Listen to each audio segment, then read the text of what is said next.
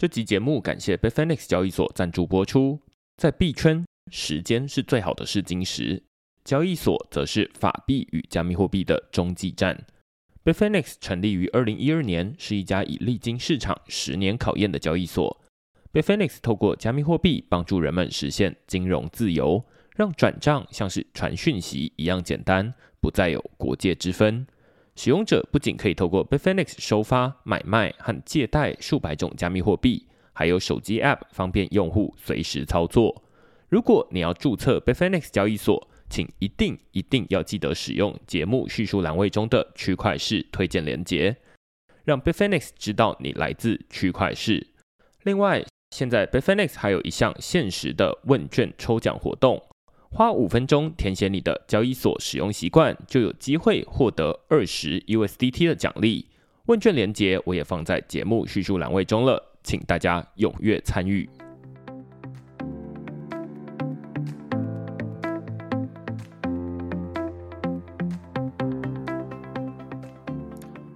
Hello，大家好，欢迎大家来到区块市的 Podcast，我是区块市的作者许明恩。那先简单介绍一下区块市哦。区块市一个礼拜会出刊三封的 email 给付费的会员，那其中一封就是你现在听到的区块市 podcast。那另外两封我们讨论什么呢？第一封其实是正好在国庆日，所以区块市放假一篇文章。那第二篇呢，我们讨论的是超证，叫做 Hyper Certs，为公共财发行股权证书。这篇文章其实是呃一个呃领取通知啦，就是告诉大家说，如果大家在这个今年的八月九月的这段时间，呃有参与就是 Gitcoin Grant 十八的这一次活动的话，那恭喜你，现在有一个小礼物要送给大家。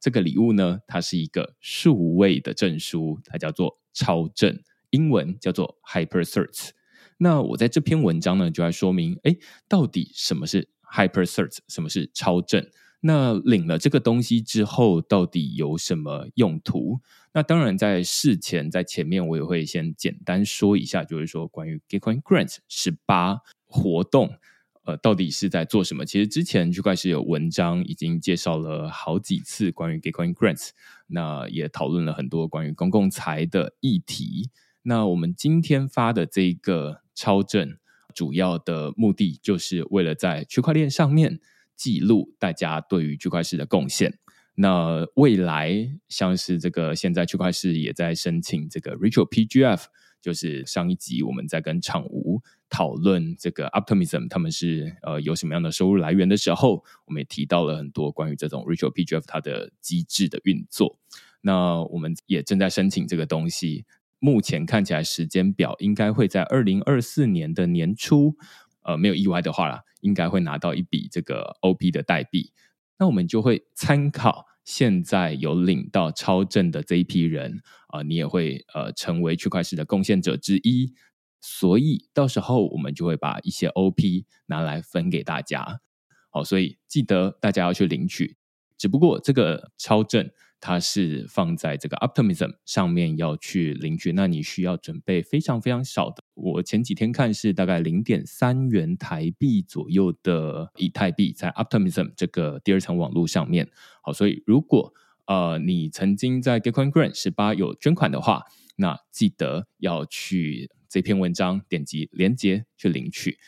那我们在这篇文章也还说明说领这个东西的意义到底在哪里，以及接下来区块是在下半年，其实现在下半年，嗯，年尾最后这两三个月的时间哦，我们打算用超正来做哪些新的实验？我打算把它融入区块链内容制作的过程中，这样子。好，那如果大家对这些主题有兴趣的话呢，欢迎到 Google 上面搜寻“区块市趋势的事”，你就可以找到所有的内容了。也欢迎大家用付费订阅来支持区块链的营运。那我们今天呢，要来访问一个我自己非常期待，而且其实在事前我已经在这个网络上面追踪了，可能有几年的时间的网友哦。那他是 Chain Feet 这个网站的创办人，他叫潘志雄。那我们先请志雄跟大家打声招呼好了。哎，Hello，大家好，我是潘志雄。这个我先简单介绍一下，Train Feeds。Trend Feeds 对我来说，它的意义就在于我的每个礼拜的工作日是从礼拜天开始，然后到礼拜四结束，所以是周五、周六放假，所以我也是周休二日，但是我是休五六这两天哦。那每个礼拜天的第一件事情，就我的起手式啊，就是要找题目嘛，就会想说啊，那呃，我休息了这两天，到底在这个币圈或者在这个世界上会发生什么事情？那通常我会打开两个网站，第一个网站是看科技世界到底发生什么事，我会呃打开 Tech Mimi 这个网站，然后上面有非常多这个新闻的整理。第二个网站，我也想要看 Web Three 世界大概有发生什么事，我就打开今天的这个志雄创立的这个网站了，叫 Chain Feeds 这个网站，然后去看 Web Three 这世界到底发生什么事情。所以，呃，Chain Feeds 对我来说其实是蛮有一个特别的情感，就是它是一个好像是我在收心的时候，然后要去稍微看一下，然后很轻松，然后可能一个下午，然后去把上面的内容。全部看完，所以这大概是这个网站对我来说的意义。那如果大家听到这边会觉得，哎，很好奇，这到底是一个什么网站？因为我到现在都还没有介绍这到底是什么网站嘛，待会留给志雄来介绍。但是啊，如果你听到这边觉得有兴趣的话，你可以打开手机搜寻一下这个网站，你大概就会知道说，为什么我每个礼拜天，好，大概都会看一下这个东西。它主要是帮助我来找，呃，接下来这个礼拜的两篇文章到底要写什么样的题目。或者是哎，要找什么样的来宾来录音？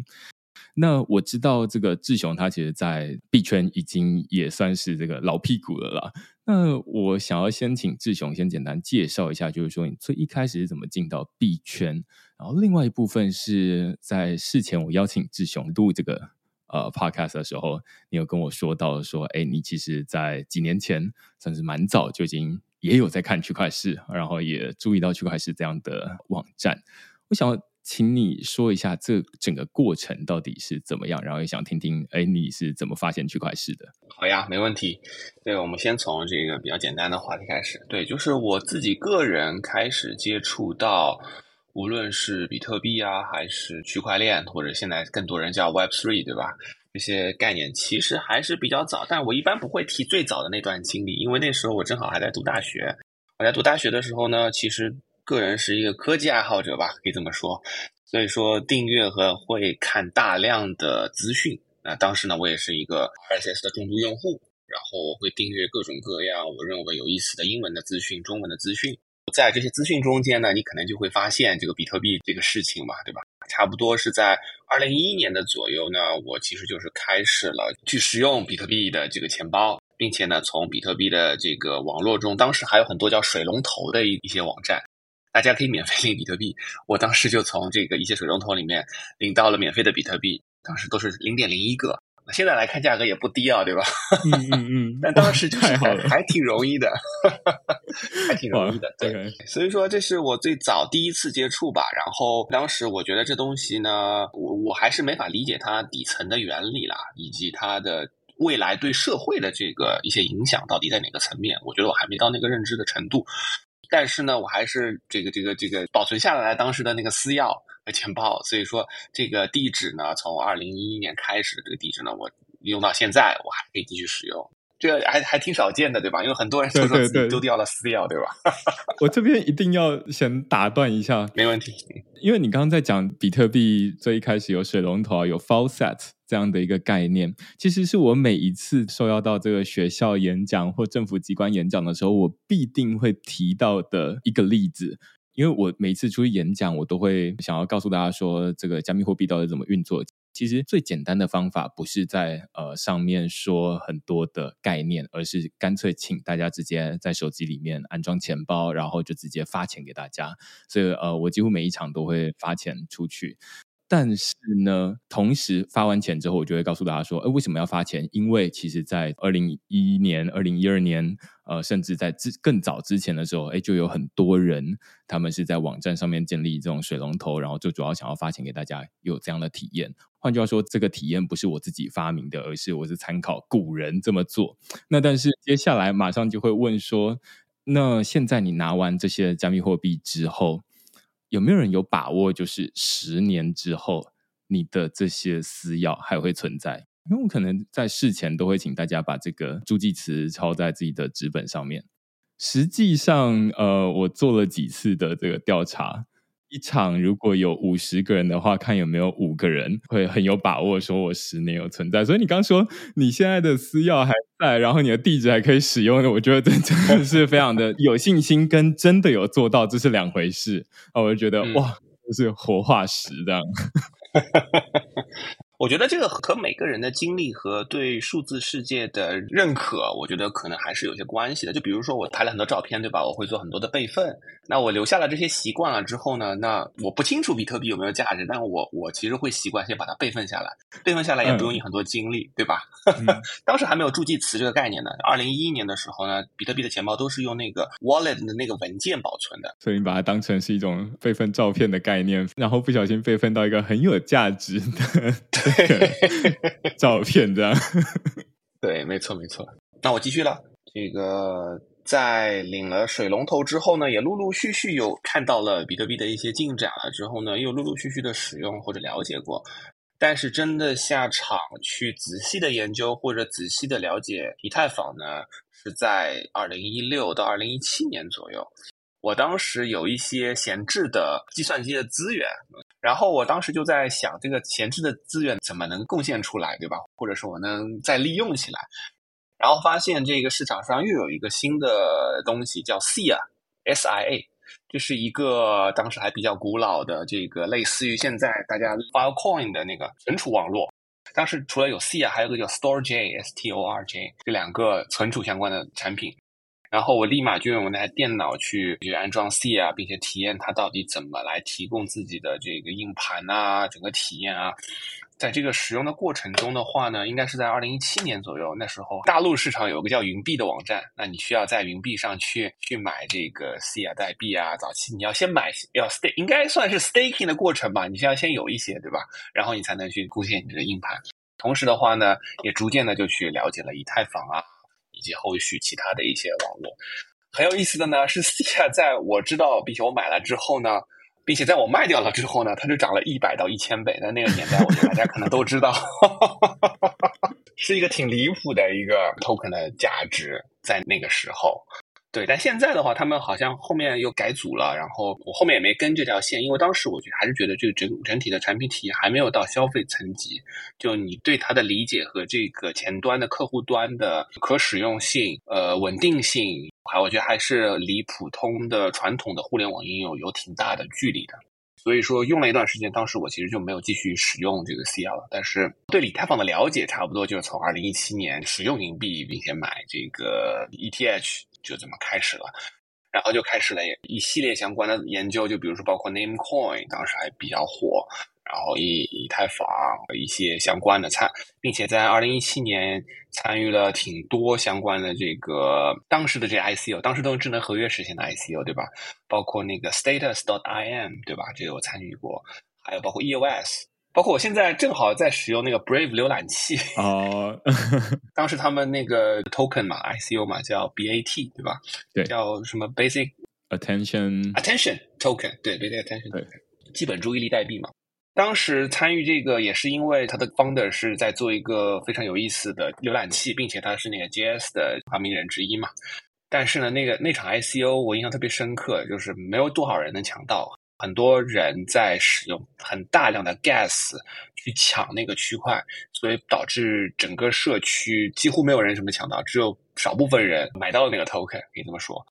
所以说当时大家也挺多讨论或者是质疑这件事情的。但我觉得就算是大家第一次体验到金融系统在运行在区块链上，就会遇到这样的一个，现在我们可以把它。统称为叫 MEV 啊，或者是什么 Front Running 啊相关的一些概念，在那个年代，其实大家就已经意识到了，在一个 ICO 的场景下，我们就可以通过贿赂矿工或者给大量的 gas 来抢到一些合适的这个交易机会，为未来的这个做准备。对，所以说这算是印象比较深刻的这几次 ICO 吧，是二零一七年的。然后，二零一八年的话呢，其实我找了一个做这个代币价格相关的一个产品，叫 My Token，当时在大陆还来流量挺大的，就类似于你可以认为是一个 Coin Market Cap 的中文版啊，或者是 Coin Gecko 的中文版，我们做了一个这样的一个产品。但是呢，那一年我们年尾的时候，这个这个因为资金流的问题，因为二零一八年整个市场环境也不太好嘛，所以说这个整个产品被收购掉了，所以我们就出来了。所以到二零一九年、二零年和二一年，我就加入了当时还存在的链文啊，链文就是当时大陆的一个媒体。对我在那边负责整个所有和区块链 infra 和开发相关的这些技术的研究。所以说呢，写了大量或者是研究了大量和这个以太坊 Layer Two infra 相关的一些技术。我觉得那个阶段才算是我真正开始想认真学习、认真了解这个行业的一个开始吧。前面那些我觉得算是一种玩，就是一种体验吧。真的，其实你并不知道那些原理，你并不知道以太坊的 EIP 是什么意思，对吧？你不知道它的标准是什么，对它的共识的细节是什么。但是我从加入链文之后开始呢，才真正的认识了这些，然后真正开始学习和了解这些，是在一九年到二零二一年。二一年因为这个一些政策原因，这个链文也关闭了，所以说我们在二一年底的时候呢，我们其实想要做一些不一样的，但是呢，想继续合作资讯相关的产品，所以我们就成立了这个 ChainFees 这样的一个小团队，然后呢，我们就逐渐的开始在思考这个东西我们应该怎么样做，我们要以什么样的角度和一种在一个新的市场环境下，以及有新的工具链下，我们应该怎么开始做一个信息流的产品。并且很好的服务给这个 Web 三的这些这么垂直的这些专业的用户，所以说我们从二二年初开始就开始想这个事情，然后呢，慢慢的就把网站做上线，也目前也做了很多这个子产品出来了。对，刚刚那个名人说了 Chain Bees 对吧？那其实我们还是想要做一些新形态的产品，所以做了一个 Chain Bus。当然，你刚刚说的 Tech Meme 啊，或者是很多人也和我们说，看了我们产品之后，觉得有点像 Hacker News 啊，也能让大家想到呃 Read Hub。我觉得这些产品都是我们的一些灵感的来源。那最后一点呢，就是这个我为什么会知道这个区块市，对吧？那区块市是也是因为那个我在观察整个市场，这个包括 Web 三的这个市场的时候呢。我个人从这个刚刚也说了，我是个 RSA 重度用户，我很喜欢从资讯以及信息来源这个角度去观察，所以说我一般会去找这个高质量的博客、高质量的人、高质量的 Twitter、高质量的 Vlog，或者是当时还会经常听这个播客，对吧？所以说我会从这些渠道去整理完这些所有相关的东西，然后通过一个统一的界面。就是类似于 RSS 工具嘛，对吧？然后来整理、来观看这个市场是什么样子的，对。所以说一八年吧，可能对，当时就看到了区块市，然后我们就想办法订阅了，然后再尝试看。但是呢，有一个很大的问题，我必须要说，就是你当时应该也就是收费的吧，对吧？所以说，对于一个不是很了解，并且我当时还没有这么了解这个市场的时候，嗯，我觉得看这些东西，我其实不是特别懂。我只是知道这些东西很重要，并且很有意思，但是呢，我当时还没有 get 到这些细节上的一些东西。对，所以说呢，我就是一个观察的这样的一个角度，持续在观察区块市和所有相关的这些付费的渠道。包括二零一八年的时候呢，我们当时呢，Masari 他们也刚刚推出了这个付费类的叫 Unqualified Opinion 吧。但是我觉得当时对于一八年的我来说，我觉得难度还是挺大的。可能一八年底到一九年初的那个时候。他们写的东西呢，当时就已经在 cover 很多关于 DeFi 的或者一些讨论了。他们研究的，我认为是在那个阶段对我来说是挺深度的一个东西。但后面现在慢慢来看呢，我觉得是能看懂或者知道他们在做什么样的一个 research 但是呢，我觉得从那个阶段开始，就就我就慢慢开始看这个行业垂直来看，大家的这个资讯流、信息流应该是怎么样去构建。到底有哪些新的信息流？所以说，我觉得那些习惯就是从很早之前养成，并且慢慢的带入了这个市场。我觉得刚刚这一整段很有趣哦，就是可以听得到，最一开始其实是一个玩家或者是一个参与者开始。大家可以听得出来，就是说，从最一开始他在领这个水龙头里面的这个比特币，那是真的是非常早。比特币的价格是非常不起眼，或者是即便比特币的价格涨上去，但是他还是可以领到，例如说零点零一颗比特币啊等等的。那代表说这个比特币的价格已经有稍微上去了一点嘛？要不然就像最古早时候的这个比特币的 flow set 是点一下，好像就是三颗还是五颗比特币掉下来，那那时候的币价肯定是更低。那只是哎，还有人在做这个水龙头，那大概是非常非常早期的时候。那接下来刚刚提到就是关于 ICO 啊，或者是有很多。我现在听了都会觉得哇，很有这种怀旧感的 project，或者是我们现在已经在正在使用，它已经变成我们日常生活的一个 project。例如说你刚刚说的 Brave 浏览器，那呃，因为我跟这个志雄是远距录音嘛，我现在开的浏览器也是 Brave。那它从二零一七年或二零一八年，我其实不太知道，因为我们那时候你说你最一开始参与的时候是在学生时期，我最一开始在参与的时候是我在当兵的时期，这个当兵。一个月只有非常少的这个薪资，所以看到大家都在参与 ICO，但是我其实没有那么多的钱可以参与这些东西。但是我就是会开始研究，就是想说，哎，一部分是看到朋友来挖矿，那我觉得跟你的状态有点类似，但是因为我朋友他来我家挖的是以太币，但是你是用另外一种方式。感觉好像更能够理解，因为我觉得以太坊它在贡献它的算力，然后保护区块链的运作。现在大家当然越来越多人理解这个概念，但是在更早期的时候，可能大家比较能够理解的是那种共享经济，就是哦，那我家有这个可以出租的房间，那就是没有在用的房间，那我可以放到 Airbnb 上面出租。同样的概念，只是这个从房间变成硬碟嘛。我有用不到的硬碟，然后可以放到这个网络上面出租，或者是我有用不到算力，可以放到这个网络上面帮忙科学研究。这种大家好像比较能够理解，所以呃，我觉得从 C R 然后一直到后面的 B A T，那甚至是哦从因此而开始有一些上手的体验，然后到后面会有链文，我觉得链文也是一个蛮有代表性的媒体，因为在那个时候，嗯，二零二一年底。被关掉的时候，那时候哎，大家好像也会觉得说，哎，一家媒体，大家可能台湾有不少这个币圈的媒体，他们一部分的资讯来源或很重要的资讯来源，其实就是来自于链文，他会去做这个简体翻译成繁体。那当然，链文可能也有一部分的资讯来源是从英文翻译成简体，所以这是一个可以说在当时的一个币圈的一个媒体的产业链。那也因为这个工作，从最一开始的参与者，变成是一个，我会把它称为可能叫做研究者吧，就是从这种哎实际动手，变成是好像哎我想要去研究很多不同的东西，因为我觉得，尤其是你刚刚在说二零一八年区块链写的东西，对你来说门槛有点高。其实不瞒你说啊，二零一七年、二零一八年。对我来说，我自己写的东西对我自己门槛都有点高。我觉得最主要的原因是因为那时候除了 ICO 之外，甚至是 ICO 啦，我现在印象很深刻的是关于那时候我写呃，其中一个是 Filecoin 的 ICO。那因为那时候 Filecoin 它的这个 ICO 的金额，我记得是蛮高的，就是虽然没有像 EOS 这么的多。但是它也是一个很重要的一次 ICO。那于是我就想要写一篇文章来讨论到底 Filecoin 是什么东西。那于是不免俗的，就最一开始你一定要先告诉大家什么是 IPFS。但是我觉得那对于绝大多数人来说，就会想说什么 IPFS 就是 HTTP 好吗？就是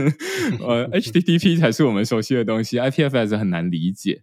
那更不用说还要在 IPFS 之上。再加上一个加密货币，然后要说啊，那这是它的这个代币经济啊，等等的，对任何人来说都是不只要往前跨一步，他可能要往前跨两三步才能够理解这个东西。那即便到二零二三年，你说这个 IPFS 要怎么使用？其实还真的没有那么多人，例如说 Brave 浏览器有支援了，但是其实还没有那么多人在使用这些东西。所以一部分当然是有实际动手过参与的人会知道，或者是现在更多的人他可能是，呃，虽然还没有实际动手过。大家可能在新闻上面先看过哦，那这就是一个去中心化硬碟哦，或者是呃，它就是一个内容放上去之后，有人可以帮你拼，那你不一定放在一个中心化资料库的地方，类似这样，大家可能慢慢的概念知道，然后最后又有机会接触到实际的产品，那可能就就会打通了这样子。但是我就觉得说，哦，那刚刚听完你的介绍，会觉得说啊，那你就是最一开始从这个实际动手，然后接下来到这个。甚至是可以说更广泛的参与，然后也因为链文在二零二一年呃关闭，才有 Chain Feeds 这样的一个网站的诞生，可以这么说嘛？对不对？对，完全可以这么说。不然的话，我们也不会有这些时间会做这个事儿。对，平常我在看科技新闻的时候，我当然最一开始也跟志雄一样，就是我喜欢用 RSS。那但是后来，直到我发现说，哎，有越来越多的网站加上了付费墙之后，你就会觉得 RSS 它一部分就只能看到它的标题，它没有办法让你抓到全文。那后来我就开始想说，那到底有没有什么方法？那自己开始做媒体之后，发现说，哎，大家呃，尤其是科技媒体的其中一个很重要的资讯来源就是 TechMin 或者是 TechMini。那 TechMin 这个网站，我觉得它很棒的地方是一部分，它让我知道说，哎，过去或是过去这一天里面。它有哪些重要新闻？那它会有呃，通常是放在最上面的是一个最重要新闻。但是除了这种很重要新闻之外，它下面还会有同样新闻的一个连接。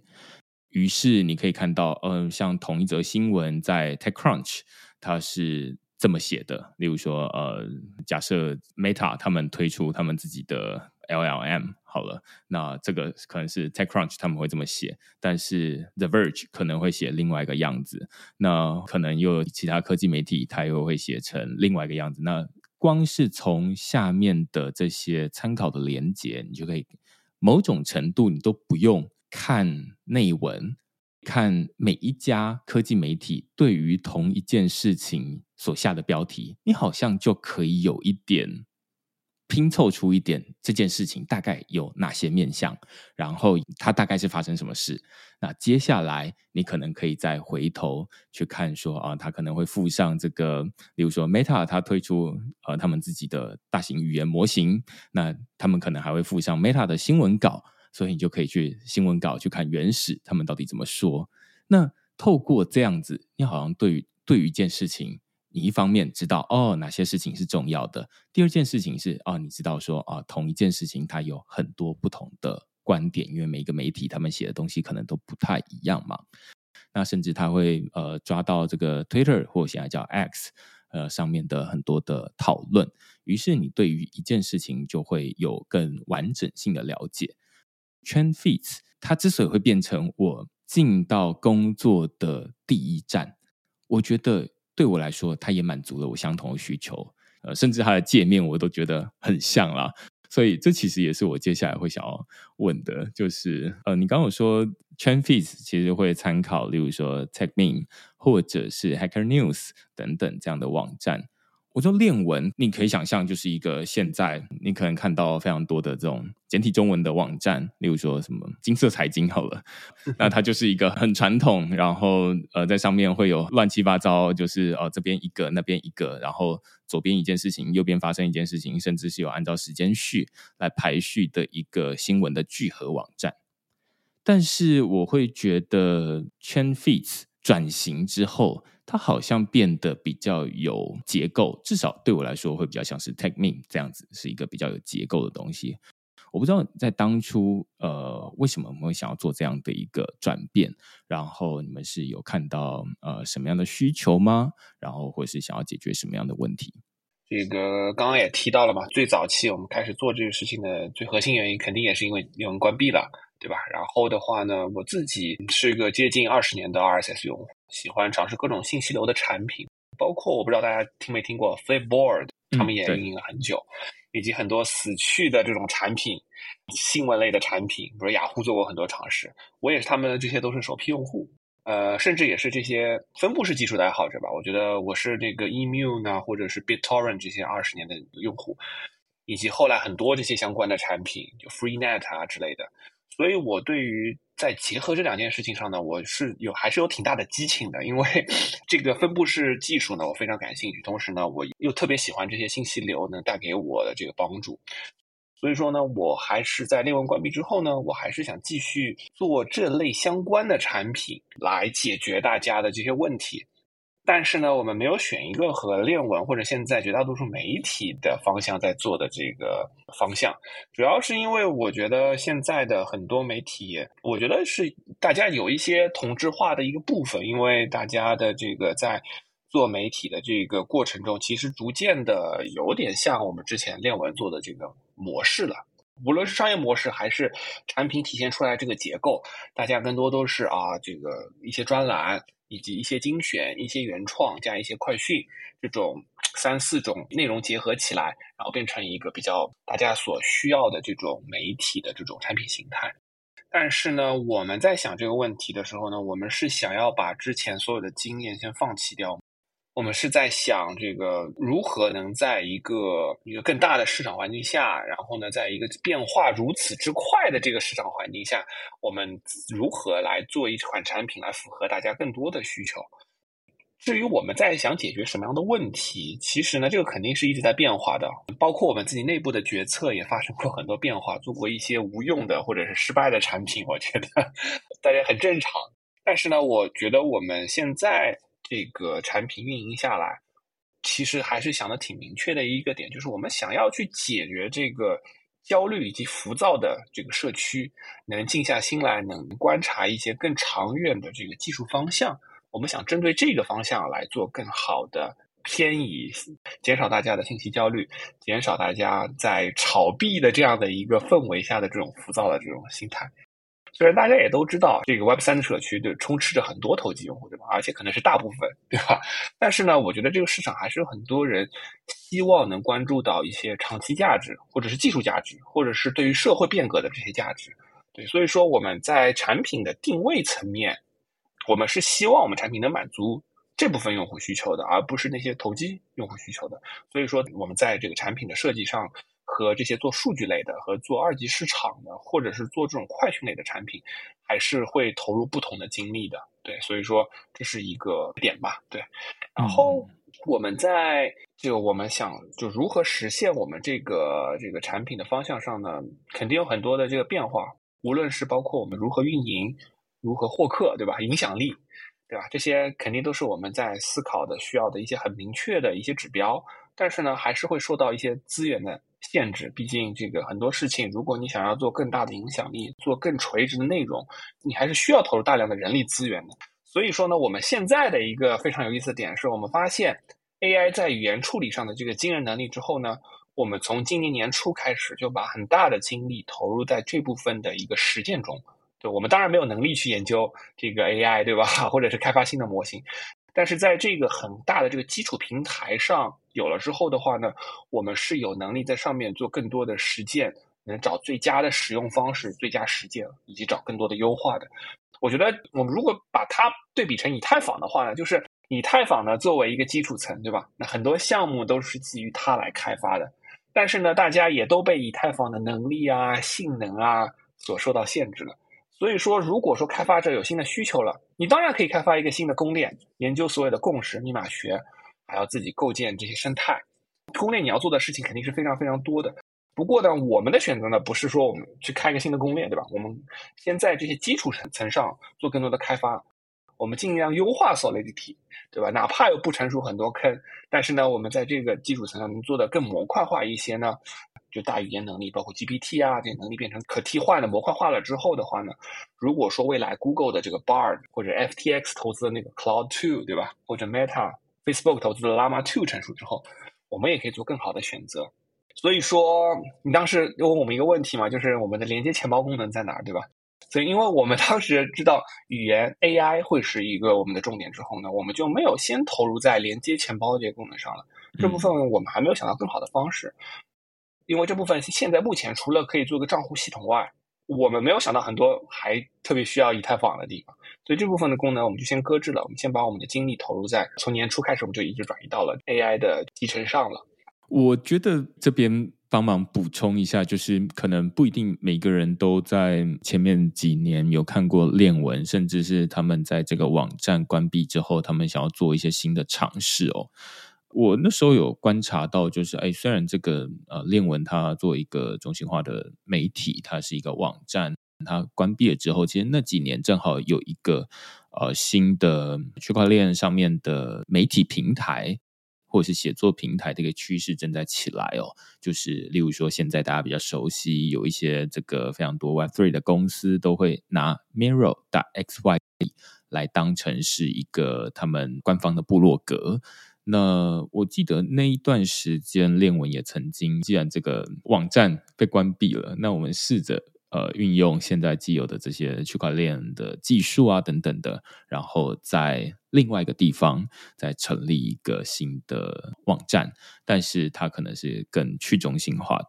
其实我觉得从现在你刚刚说的这一段，好像某种程度可以听得出来，就是说，即便现在你告诉我说，哎，这个网站它是更去中心化的，然后但是怎么样？但是你身为读者或身为使用者，你就会觉得，哦。So what？就是或者提到上面的一个问题，就是说在 Chain Fees 上面，它本来有一个连接钱包功能，然后甚至是一直一直挂着一个 Coming Soon 嘛，然后就是哎，它准备好像要让我们连接钱包，但是我一直也都很好奇，就是说，哎，到底一个新闻网站或是一个资讯网站，它让我们连接钱包，到底想要做什么？是要让我收藏这篇贴文吗？还是是要让我做哪些事情？这当然有很多不同的。媒体他们都有在做类似的尝试啊，例如说区块链可能有在呃让大家把每一篇文章铸造成这个 writing NFT，然后可以让大家喜欢的东西你就可以收藏。我通常都会说啊，这就是像是你在收藏这种元宇宙的报纸嘛，就是哎你喜欢这个报纸，小时候都会有国小啊都会有简报作业，那就是把你这个暑假暑假作业，你就是把你这个暑假有在关心的新闻啊剪贴起来，然后交交给老师，然后让老师知道说你到底在做什么。那现在的做法，我觉得 NFT 或者是区块链在 NFT 上面的做法类似这样子。那或者是 Coin Telegraph，他们也有这种可以让你收藏他们新闻报道的 NFT。但我实际上啊，呃，坦白说，这个连区块链自己在做，我都会觉得说，呃，实际上大家参与的意愿并不是那么高，因为大家就觉得说，这好像没什么用啊。就是我现在收藏这干嘛？就是如果是纸本，我也没有在剪报。更不用说数位，数位我就是想说，哎，那收藏这东西好像是一个粉丝的证明。但是如果你回到个人的需求，他会说啊，那我干嘛一定要特别留这样的东西？我觉得这是目前还没有办法回答的，所以才会回头这个连接钱包的功能到底去哪里了？然后到底有没有要出来这样子？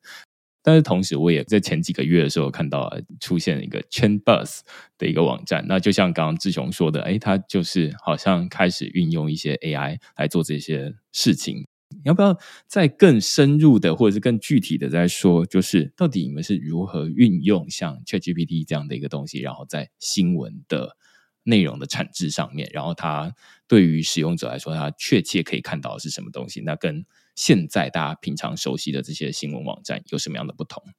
那我觉得可以先聊一下你刚刚提的第一个话题啊，就第一个话题是因为我当然我们现在产品也没有什么特别去中心化的这个设施在里面，对吧？我们还是以一个传统的互联网产品在推进，因为我们觉得资讯这件事情还是值得先投入很大精力的，把把这个基础设施给构建好的。至于怎么用去中心化的方式，或者怎么用以太坊的方式来做。我们可能是另外一条思路在想这件事情，所以说我们在想我们这个信息流以及我们如何在去中心化的世界里面构建新的信息流的时候呢，我们其实是也是我们的一条小的支线，我们是想来解决这个问题，并且探索一些可能性的解决方案的。这个呢，我们这个内部可能有百分之十的精力投入在这件事情上，我我可以大概分享一下啊，就是我们想的第一个场景。和你说的这个场景是完全契合的。我们想的第一个场景呢，就是收藏，因为我们认为收藏这个需求呢是特别广泛的需求，并且收藏的需求是一个，那就每个人都会用，并且呢，它可以，它会被集成在所有的地方，包括你看网站，你可以用个插件形式来收藏，对吧？甚至有些人会用 Pinboard 啊，或者是一些第三方的这个专用的收藏工具来收藏你看的视频、看的网站、看的什么东西。大家在收藏这件事情中的这个工具化的需求还是挺明确的，所以也出现了很多 Evernote 减藏啊或者之类的这些产品线。那我们在寻找 Crypto 世界如何在做这个收藏这个事情的时候，我们想的更的第一件事情就是基础层到底用的是什么？我们在想是不是以太坊适合干这个事情？然后当然，明天刚刚聊了这个 可以用 NFT 的方式来做。对 NFT，包括 Mirror 在做的这个这个文章，Mint NFT 这些，很多人在使用的了，对吧？对包括一两年前可能就已经有人在使用的一些很常用的功能了。但是呢，我们是在想这个 NFT 以及这个收藏这件事情，它应该是一件更数据结构化的一些事情，它可能会涉及到更多的交易量，就用户的规模肯定是非常非常大的。并且呢，用户在使用数据的时候呢，他对于数据的可组合性需求是很大的。那比如说你收藏了这个东西之后呢，你还用别的模块、新的模块，或者是这个加强的模块，或者是你要和别的数据进行交换，对吧？这些需求我觉得未来肯定是存在的。但是呢，我们认为以太坊可能不是那么适合来做这些事情，所以说我们也在探索有没有可能在一些纯的数据网络当中来构建一些新的信息流标准，并且来实践一些新的收藏类的网站。所以说，我们其实我们在一个叫 Ceramic Network 上的一个平台上呢，构建了一套这个他们的标准，并且呢，也尝试想做一个收藏类的产品。但那个产品呢，是一个非常非常早期的阶段，并且 Ceramic 网络呢，现在还没有完全的对外公开。它是虽然有主网了，但是它只对部分的应用公开。所以说，我们这块的话呢，也想要去投入一部分精力，能把收藏这样的一个产品，看能不能有可能在以太坊之外去实现。对这块的话呢，就是你刚聊到收藏了，所以我就稍微补充一下。对我顺便帮忙补充一下 Ceramic Network，这大家可能比较陌生一点，但是我之前在写一些应用，例如说 Bitcoin Passport 的时候，他们就会提到，大家每通过一个认证，例如说啊，你通过 Twitter 的认证，或者是你通过 Google 认证，那你就会帮你自己的这个 Passport，你的身份加上一些分数，那他们就把这些认证的这些所谓的印章记录在 Ceramic Network 上面。但是其实我自己在文章还没有特别介绍过 Ceramic Network，只是正好这个志雄提到，我就顺便帮大家补充一下。对，是的，就 Ceramic 他们现在早期的应用也就是 DID 相关的嘛，就 Bitcoin Passport，包括一些 Cyber Connect。但是它其实这个平台的数据，它可以设计各种各样的数据表，然后实现各种各样的应用。但是他们应用这一层呢，其实没有很多的具体的生态。所以说，我们认为这个其实有可能能能能去构建一些新的数据结构，以及可组合性的这个数据网络，以及以用户为中心的，就用户可以自己带着数据走，啊数据不是在这个应用方，对吧？不是在微信，不是在 Telegram，不是存在 Facebook 的，而是存在你自己的一个 repository 啊，或者是一个什么地方，你可以自己去获取、去修改，你有它的授权。对我觉得它是在这种大的环境下和大的趋势下构建出来这样的一个产品。我想要顺便再呃深入稍微追问一点点哦，就是你们想要尝试在 Ceramic Network 上面做这样的收藏的功能，那你同时又提到 Ceramic Network 它现在主要的应用的领域比较像是 DID，就是去中心化数位身份的这个领域，你会不会说，其实未来大家去做这种收藏，例如说像新闻，或者是像收藏一些文章、Podcast、影片？它也应该会是去中心化数位身份的 DID 的其中一部分，你会这么说吗？嗯，我觉得这个就是用户的各种交互的行为构成了他是谁嘛，对吧？只是说用户在 DID 就认识到用户是谁这件事情的过程中呢，是 Gitcoin Passport，并且是 Ceramic 现在生态最核心的一个场景。毕竟用户有很多另外的身份，比如说 Facebook 啊，或者是 Twitter 的身份啊，各种各样的。GitHub 的身份，对吧？这些身份构成了用户是谁，所以 Passport 这个产品就把大家的这些身份关联了起来，并且存在了这个 Ceramic Network 上作为一个记录。但是用户具体构成他是谁，最终还是要通过用户的这些行为数据、他收藏的数据，或者是他的社交的数据来定义的。所以这才是更核心、更重要的一些事情。只是前面 DID 这部分呢，是必不可少的一部分。懂。那我们回到这个刚刚聊的第二个话题，就是 Chain Feeds 我们具体怎么做的，并且我们后面 Chain Feeds 怎么来集成 AI 的。我们早期在做 Chain Feeds 的时候呢，其实我更想往一个 Curator 的角色来做这样的一个网站。很简单嘛，对吧？就是现在这个市场上有大量的媒体写的高质量的文章，有各种各样 VC 写的质量高质量的文章，然后推特上呢有很多 KOL Influencer。他们其实也提供了非常多的 insights 给到这个社区，所以说呢，我们是想通过这个 curation 的这样的一个产品形态来做我们的早期的这个定位。但是呢，随着我们这个产品的这个迭代呢，我们发现其实有一类产品是中文用户特别欠缺、特别需要的，就是英文的推特世界发生了什么。因为媒体它是能很好的去获取，比如说这个 CoinDesk 或者是海外的新闻世界发生了什么，对吧？比如说发生了 FTX 又发生了一个什么事情，对吧？或者是什么项目又融资了，对吧？这些事情大家都很容易能看到。但是呢，在推特上发生的这些很有意思的小观点，大家发的一些长推讨论，其实我们认为都是非常非常有价值的。然后它可能零散的出现在推特的各种各样的地方，但它对于你去全面的了解这个市场有很大的帮助的。所以我们逐渐从刚刚那个说的那个方向，逐渐转向到了一个更多关注在推特数据的这件事情上。我们更多的时间在关注在海外的推特 KOL、英文 KOL，大家在讨论什么话题，以及大家怎么讨论的，以及大家在关注些什么新的东西。对，所以说我们这个从 ChainFeed 这个产品角度，假设我们在没有 AI 的这个前提下，我们是在这样的一点一点转型，转型成现在的这样的一个状态。因为推特上的噪音实在太多了，我觉得你可能关注一千个人或者一百个人，你都会觉得你看不了了。大量的无用的东西，但是呢，就是我们觉得这个事情还是需要有人来做、来推进的。所以说，我们 ChainFeed 现在的这个形态呢，更多是帮大家更好的聚合好高质量的推特内容，啊，以及辅助一些相关的重要的信息，就无论是媒体啊还是什么，对吧？所以说，这是我们 ChainFeed 这条产品线，包括从去年年初开始做的这样的一个事情。那回到 ChainBus 这个话题，对吧？那我们在做 ChainBus 这个产品的时候的话呢，其实正好是今年年初，我们开始其实就已经上线开始做 ChainBus 了。我们早期的一个需求呢，就是各个媒体的内容太同质化，并且一样了。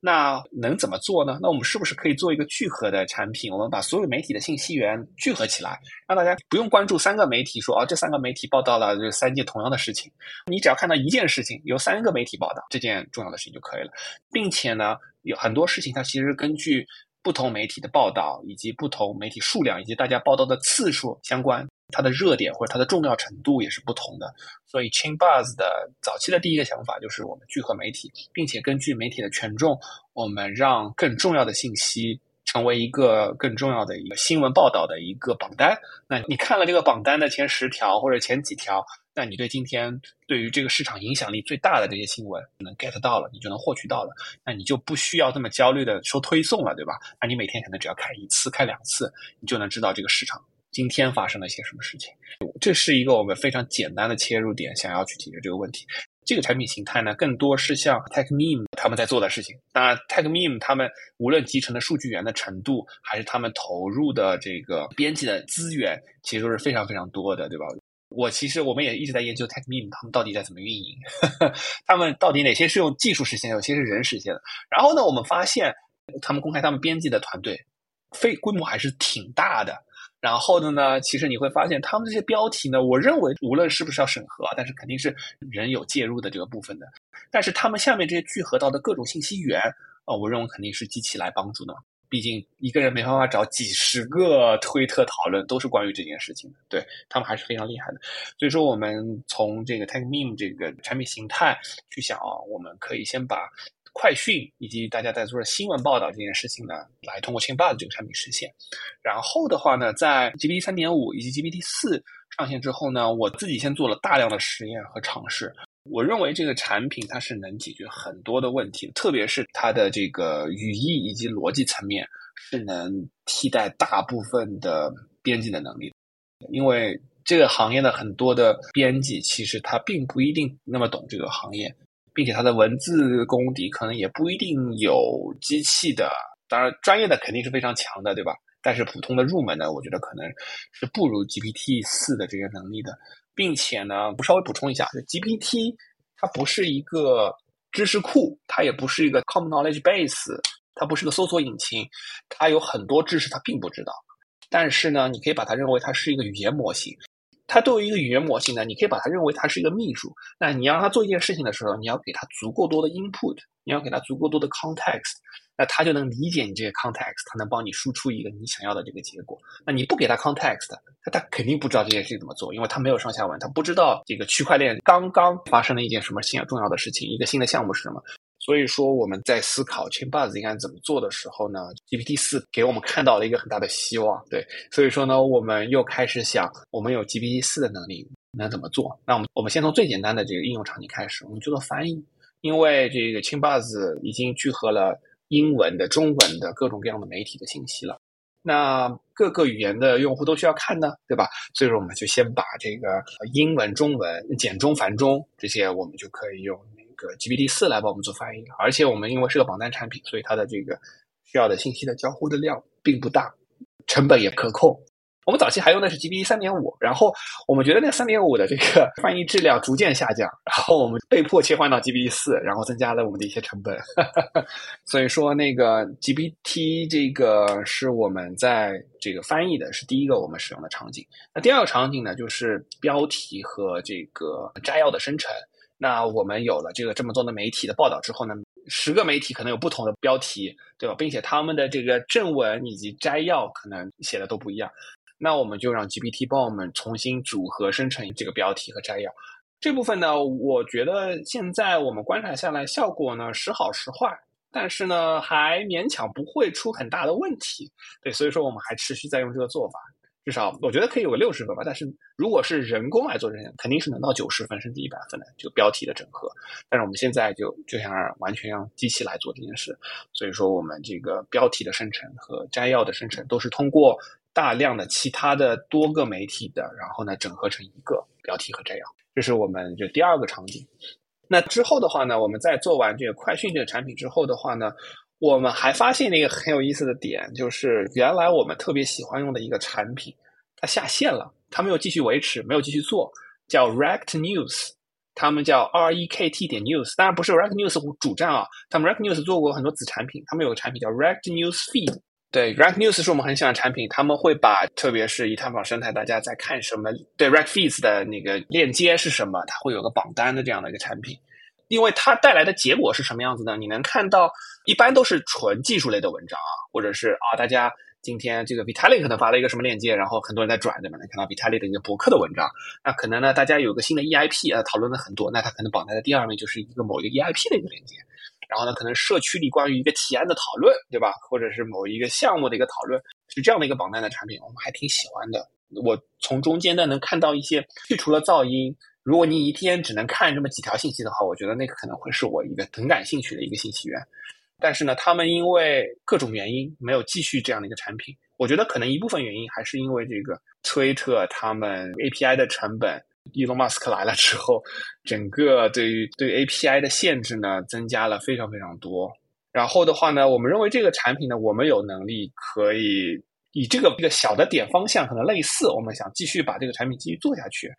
但是呢，我们认为就除了这些链接之外，还有很多高质量推特上的讨论，其实我们也可以有各种各样的算法能把它挖掘出来的。但是呢，无论他做什么样，就我们的目标呢，和他们也是类似的，就我们希望能在。推特的这样一个大量噪音的环境下，能找出用户每天只需要关注的这么几件事情就可以了。然后 r e c t Feeds 呢，他们还有一个点呢，我们是希望能加强的，就是大家除了关注以太坊，还有很多话题想关注，对吧？那大家有可能想关注社科人文话题的，对吧？在 Web 三的进展，有些人关注这个治理话题的，对吧？有些人关注技术方面的，比如说 MVV 怎怎么样了，对吧？模块化区块链怎么样了？或者说，有些人只关注链上游戏的全链游戏生态的，那原来在推特上呢，你很难做这个事情，因为你关注的人多了，你信息量还挺大。但是我们希望能通过这个算法以及垂直分类的标签化的做法，能让关注不同话题的人花更少的时间关注到更重要的东西。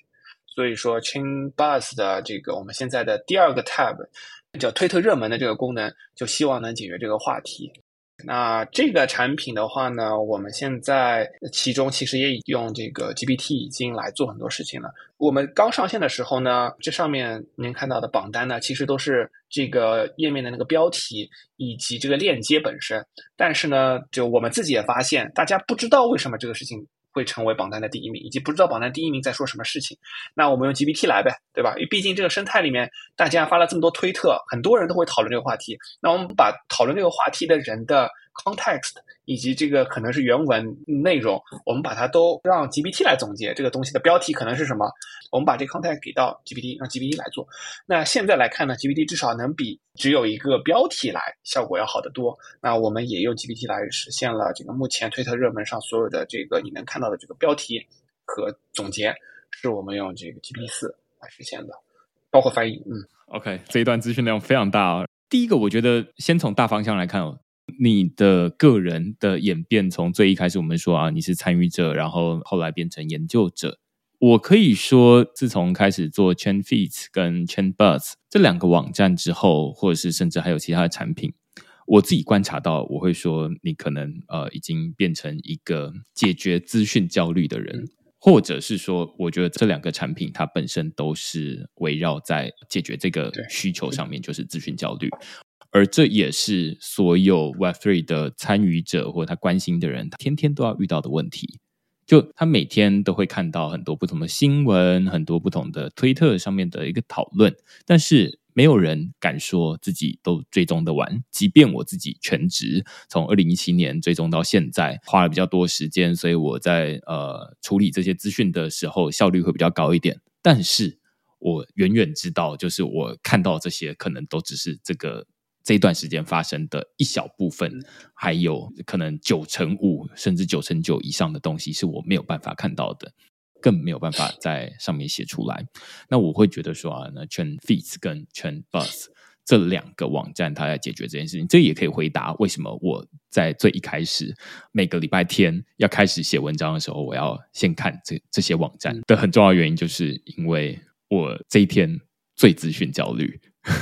我最需要这样子的产品来缓解我的咨询焦虑，但我会蛮好奇，就是说，Chain Feeds 跟 Chain Bus 这两个网站，如果把 Chain 拿掉，好像就是一个大家在美国很熟悉的一个网站，叫 Bus Feed，这有直接关系吗？呃，其实没有，就是从产品形态，我们都没有去参考他们，因为我其实不是一个典型的 BuzzFeed 的用户，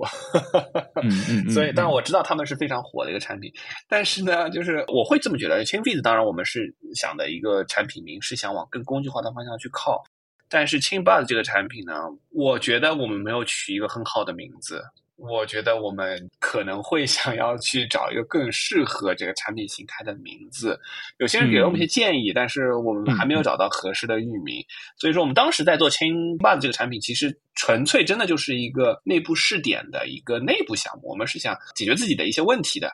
但是现在 变成了一个公开项目之后呢，就原来想是一个 code name 的，对吧？嗯，所以说我们 的确值得更好的做品牌重塑，对，但是的确和 BuzzFeed 没关系啊，对，保留修改的空间哈，那修改的可能性还蛮大的。对，那我自己会蛮好奇，就是你刚刚在讲 Chain Feeds 跟 Chain Buzz 这两个产品啊。其实我在用 TechMeme，或者是有很多，如果你是这个听众，你自己本身是这个科技媒体记者的话，你肯定会觉得说，哎，那这两个产品的合并，不就是 TechMeme 这样的一个产品吗？就是它在最一开始，它其实某种程度就在缓解大家的资讯焦虑，就是啊，那你在上面你就可以看到说，现在发生了什么事情，就是最大的新闻媒体都在报什么事情，然后同时。在推特上面，大家针对这件事情是怎么样的讨论？那他们当当然同时还开始有整合了，有 Threads 出来之后整合 Threads，有 Mastodon 出来之后整合了 Mastodon。那于是你可以看到很多不同的这个多方的讨论。那为什么 Chain f e e s 跟 Chain bus 不能把这两件事情并在一起？那你之所以要特别分开的主要的原因是什么？其实我觉得对我们来说啊，我们的。团队的资源肯定是远不如 TechMeme 的，我们当然可以花一些精力把它们做些合并，但是呢，合并出来的产品呢，是不是是一个足够泛用型的一个平台？我觉得这是需要一些时间去，我们还要做更好的推敲和。推敲的，对，所以说我们现在的做法呢，我们还是尽可能先把这两个产品有独自需要开发的功能，当然就 Chainbuzz 可能是我们现在开发并且是投入的工程师资源最多的这样的一块，我们是想要把它的这个基础层还有很多很多事情要做，因为它还有很大的一块不同的是，TechMeme 它没有很多 AI 的集成，我们还要考虑到我们未来怎么可以把 AI 去使用在各种各样的模块中间。所以说这个的话呢，我们想要更谨慎的来做这些产品和技术上的一些架构，而不仅仅是先把它做成一个和 TechMeme 一样的东西。这些产品都给了我们很多灵感，但是我们并不想做成一比一模仿他们这样的一个产品。我之所以会这么问，就是因为我最一开始，或者是从几年前开始，就会觉得说，哦，我需要有这样的东西，然后为什么我自己不做？然后我自己会在 Web Three 领域里面会想要看到有这样的产品出现，那甚至它就是直接一模一样，我都觉得可以。那最主要的原因是因为 TechMeme 就像刚刚说的，它其实有蛮多人工的筛选在里面。但科技领域非常的广泛，所以它能选的东西并不真的那么多。就是尤其在 Web Three，如果它的整体的这个名声不是那么好的情况之下，那反而大家在上面看其实是没有办法看到相应的内容的。那现在当然好了一些了，但我也觉得刚好像可以理解，就是你说这好像是一种优势，就是你们是一个从。无到有，然后现在才要从头从头开始构建。当然，一部分会觉得说啊，他们可以做的这么完整，那呃，但他们也要付出相应的代价，就是他们需要 labor intensive，他们 需要很多的人来做这件事情。那但是我们会希望 A A I intensive，就是希望让这个 A I 来做这件事情。那它可能会有一些呃新的、重新会需要思考的东西，这是跟以前不太一样的东西。那如果现在直接把它做出来变成一个很完整的东西，那反而就变得跟他们有点遇到一样的问题，就是哦，那这到底要怎么调？那如果很好调的话，他们可能早就调了。那反而是保留现在一些弹性，可能会好一点。对，是没错。OK，呃，我接下来会有一个很想知道的问题哦，就是说，嗯，所有做媒体都会遇到同样的。问题就是你做这一个媒体，你的商业模式到底怎么运作的？我们当然知道，最一开始这个链文，或者是包含现在台面上绝大多数的币圈的媒体，他们呃仰赖的是广告的收入，或者是呃业配的收入。那现在圈 fees 或者是圈 buzz 已经有想好自己未来要怎么怎么赚钱，然后它可能是怎么运作的。我知道现在全 Fees 跟全 Bus 是完全免费使用的，但未来它要怎么做吗？对，就是我觉得我们现我们现在啊，离这个盈亏平衡还是有非常大的差距的。嗯，对，但幸好呢，去年呢有一些朋友给了我们一些支持，资金上的支持，所以说我们现在目前主要依赖这部分资金在维持这个小团队，可能十十多个人吧。对。但是呢，我们在商业化的进展呢，确实有些慢。我们一直在想呢，如何呢结合我们这个产品的优势、影响力，提供不太一样的商业价值，也要依赖于这个市场环境是什么样子的。那有些人可能会觉得，就是像靠这种捐助类的，对吧？像 Gitcoin Grants 啊，或者是这其他的一些方式。但我觉得靠捐助，对于我们现在这个团队规模来说，还是有一些困难的。我们也想过这个方案，但是呢，我们现在呢可能会有其他的几一些选择，我们在分别的推进，有几个方向吧。包括我们自己的话，也不得不考虑的就是广告类的常见的这个方式。包括其实你能看到海外很多 newsletter 的这个可持续运营的方式，也是靠每周一期的中间加入的这个广告嘛，对吧？对，那这个这是非常常见的一种方式，这也是我觉得是也合理吧。那另一方面呢，我们更希望做的是，我们在 Chainbuzz 上开始积累了很多有意义的数据了。我们把很多推特上的数据，以及各种各样相关的媒体数据做了很多的结构化，以及有很多的数据的这个维度。我们接触下来呢，发现呢，有不少团队这些基础数据有挺大的需求的。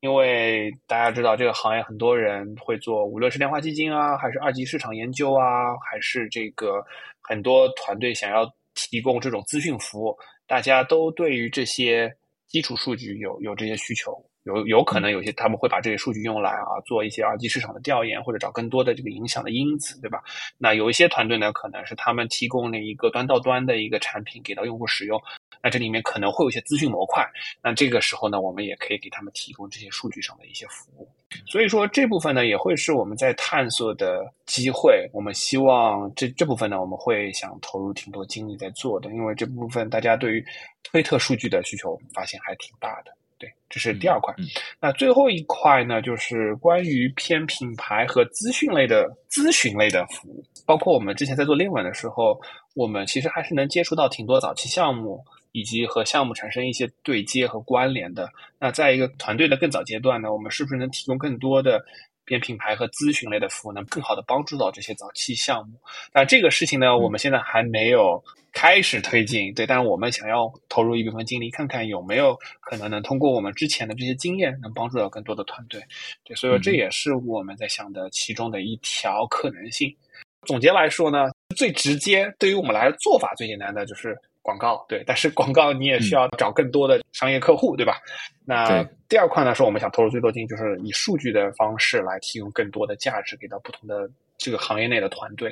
那最后一块呢，就是我们想探索的更多偏团队合作类的这种方式。我自己会蛮好奇，因为大家在这个媒体这个领域里面，或者是自己在这个其他受访的节目里面，我常常都会提到一个概念，就是钱从哪里来，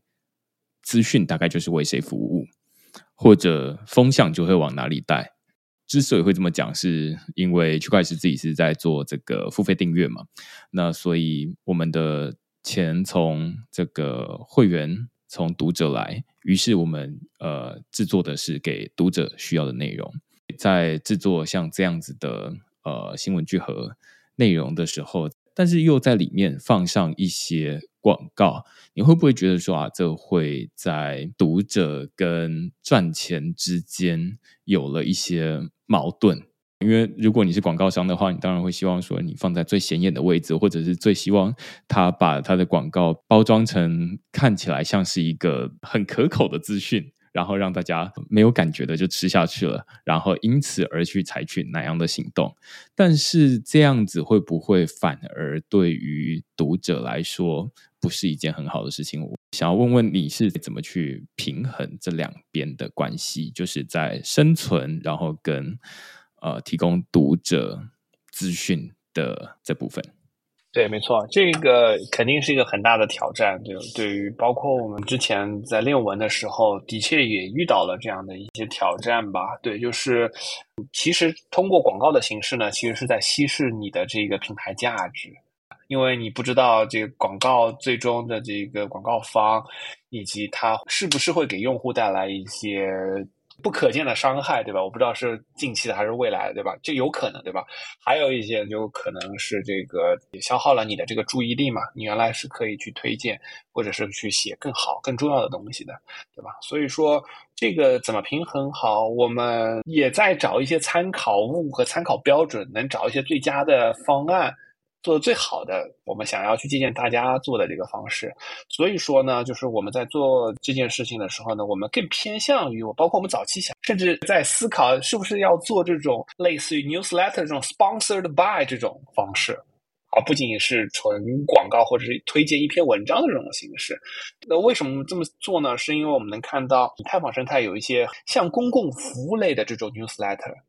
无论是 weekly Ethereum 对吧，就是每周以太坊。那它就是一个以太坊生态的一个资讯的公共服务，或者是垂直在以太坊生态的开发者和协议开发者，我认为是大家可能都会看的一个东西，对吧？对。那他们怎么平衡呢？他们会很明确的告诉你这一期的或者是一段时间的是由 sponsor 的，对吧？那我只告诉你这个 sponsor 的人是谁。那他给这个生态做出这样的贡献了，对吧？然后的话呢，我也不额外的告诉你他吹嘘一下他哪里好哪里不好，对吧？那这样也可以起到这样的一个作用。所以说，如果说我们来做这个的话呢，我更偏向于是这种样子的形态，我能做到这种平衡，到我能告诉读者他呢在支广告商呢在支持我们在做我们想要提供的这种公共类的这个咨询服务。因为我觉得这尤其在去年的。FTX 事件里面，那时候就有非常多的媒体就开始在讨论这件事情嘛，就是例如说这个 The Block 或者是 CoinDesk，呃，例如说这个 SBF 可能有投资的 Block，或者是或者他们之间有什么样的金钱往来。于是，哎，在没有发生事情的时候，大概大家不会去特别质疑说啊，那你可能会有什么样资讯的不中立。那但是在哎这个 FTX 爆炸的时候，大家回头会大概就是那已经是戴着一个有色眼镜了。那怎么看就是感觉你就是哪里怪怪的这样子。尤其又又又抓到说，哎，你们之间确实是有一些金钱往来，那这就会让媒体或者是在品牌，就像你说的，它其实某种程度是在消耗这个媒体品牌的应得值。那应得值。降到一个程度的时候，大家就会觉得说啊，那在这里看到的东西感觉不是那么可信。呃，其实这也是区块链自己在摸索的方向啦，或者是在摸索的领域，就是到底该怎么运作。虽然付费墙，它感觉好像可以某种程度缓解这样的疑虑，就是哎，那我既然钱都是从读者来，那我没有必要去。呃，说品牌的好话，那所以你大概可以相信，啊，这是商业模式来保证的，就像区块链是由经济诱因来保证的，那所以我没有必要去反着经济诱因去做一些亏钱的事情。那但是这也有一些限制，就是我们没有办法让这些内容像是全 feeds 这样子，就是完全公开来，要不然可能大家付费的意愿就会再低了一些，那你就没有办法持续。那所以现在某种程度开始在探索像公共财募资这样的一个机制，就是 Gitcoin Grants 或 Rachel PGF。但是你刚刚也有提到，就是哎，你们是有评估过这样的一个可行性吗？然后会觉得说啊，那现在这样的一个资金是不足以支撑的。对，因为你要知道，我们这边无论人力支出肯定嘛，对吧？开发，对吧？然后还有其实有 GPT 以及推特上的一些支出。这些支出，我觉得在 Gitcoin Grants 的这个背景下，我觉得还差的挺多的，可能不一定能满足我们的这个需求的。嗯嗯嗯。当然，对于我们一个挑战就是，我们是不是啊真的需要这么多？我们是不是可以让我们这个运营成本继续降低，能到一个比较合适的程度？这当然又是另外一个问题了。我觉得这就完全可以看得出来，就是说现在 Gitcoin Grants 或者是 Rachel PGF 这样的一个机制，它虽然呃好像在区块链上面跑得通，但是它也遇到一个问题，就是你只要稍具规模，就不用太大，就是几十个人的一个这样的一个小团队，它其实就已经难以说啊，那我们这整个团队都靠这个 Gitcoin Grants 或者是 Rachel PGF 这样公共财募资的机制来。养的活大概是有点困难，可能说这个我们 GPT 的这个成本都是交给这个机制来运作，可能可以，但是其他的大概薪水还是需要另外的收入来获取。这也是呃，大家会觉得说 Web Three 它的这个机制还没有那么成熟，甚至它现在还在一个实验的阶段。虽然大家在呃区块链在文章里面都会说啊，你看这样子它就可以领到多少多少多少钱，但是实际上如果这呃像你刚刚提到的这个 Wake in Ethereum News 这样的一个呃电子报，我记得它好像就是三个人以内的一个小团队。所以他们可以在这个用公共财募资的方式，然后取得这样资金，那他们可以运作的很好，或者是 ZKBT，他在这个链上找到很多呃犯罪的案件，链上侦探，那他一人团队他也可以做到蛮好的状态，就是可以透过这样的机机制获得一笔资金，或 Revoke Cash 这样的一个工具，它也是一人团队，所以他可以透过这样子来做。但是现在我们看到这些。案例大概都是一人，然后做出一个产品，然后他可以透过这样子来拿到一笔资金，他可以运作下去。但其实最好的状态应该是这样的一个机制，它能够支撑不止一人，而是有十人、一百人的团队，他们甚至都会觉得说：好，那我们有一点把握。虽然这个资金流没有那么稳定，呃，要看他们能不能动员这么多。但是，哎，如果我们有把握能做到。一点这个影响力的话，那应该可以从里面获得一个可以持续让公司继续运作的资金。那这是目前还没有办法做到的事情。我要补充一点啊，就我不知道你有观察那个 Protocol Guild 吗？嗯，有稍微看了一下。当然，他们已经运行一年了，然后就是 Protocol Guild，他们也算是在做一些尝试，能通过一些捐款的机制，给以太坊生态的上百个研究员提供可持续的收入的这个机制，我觉得的确也是值得去探索的。但是你也能看到，就以太坊生态这么大的生态，也就只能通过这样的一个大量的协议来给他捐款，他才能获得一个一百个人左右规模的。如果这个规模再大的话，肯定是支撑不了。对对对对对啊！我觉得另外一部分其实像区块市自己在参与，像 Rachel PGF，Rachel PGF 它可能在这个拿到的资金的量可能会比 Bitcoin Grant 还要来的高一些，就是至少它可成长性是高一些，但是它也会遇到一些问题，例如说像 Chain Fees 或者是 Chain Bus 这样的产品，它某种程度是服务是简中跟繁中的用户。那但是在衡量这个你是否有影响力的这个衡量者、评估者，他是英文的读者，就会变成说，好像这样子语言的差异，他们会没有办法理解说，哎，这这样的一个中文的产品，到底对于。这个中文的世界读者来说，到底有什么样的影响？于是它也有可能影响最后你拿到的资金的量到底多跟少。那反而是，哎，英文世界这是他熟悉的语言，虽然影响力不像某一些媒体这么样的显著，但是因为是他熟悉的语言，他熟悉的生态环境，所以他可以拿到比较多。这是目前，即便如果媒体要转向像这样的公共财募资机制，他可能也会遇到的问题。但是我觉得这的确是可以获取一些收入，因为你也没办法通过一个渠道获取整个团队所有的收入，对吧？对对对对对，就是例如说什么呃厂商赞助啊、品牌赞助啊等等，然后会有很多。我记得 Protocol Guild，我之所以会听到，是因为呃，我记得他们是之前也有参与 Rachel PGF 的一个评选。然后也拿到了不少票数，所以我才会知道说，哦，原来有这样的一个机制，然后就是有很多不同的呃研究的人员，然后他们可以聚集在一起，然后帮忙贡献一些什么东西，然后这收入的钱可以呃再分给他们这样子。本身我会觉得这产品是一个我自己会用的一个东西啊，然后当然一部分也会觉得说这是一种。缓解大家资讯焦虑，尤其你在这个 Web Three 领域里面，你常常会想要知道说最近发生什么事，有没有什么东西是我错过的。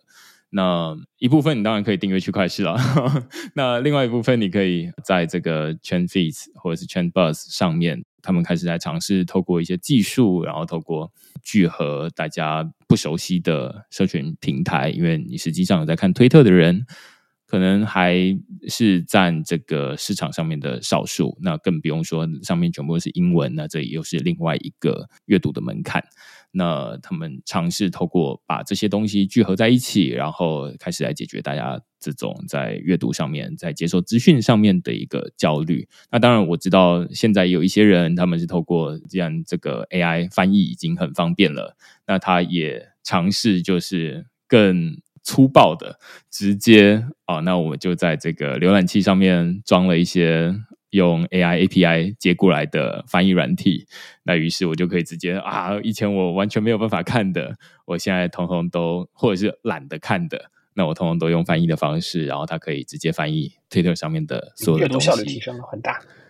对对对对对，那这可能也是，但是副作用就是你的英文的这个阅读能力会大幅的降低，这样。子。是的，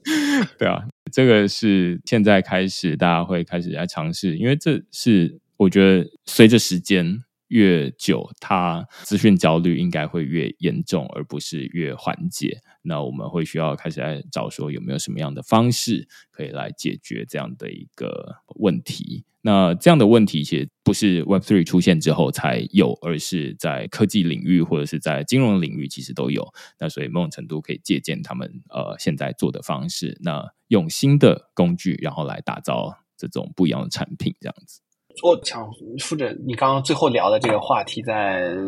总结一个点，就是说缓解资讯焦虑。我自己发现最近的一个方式就是。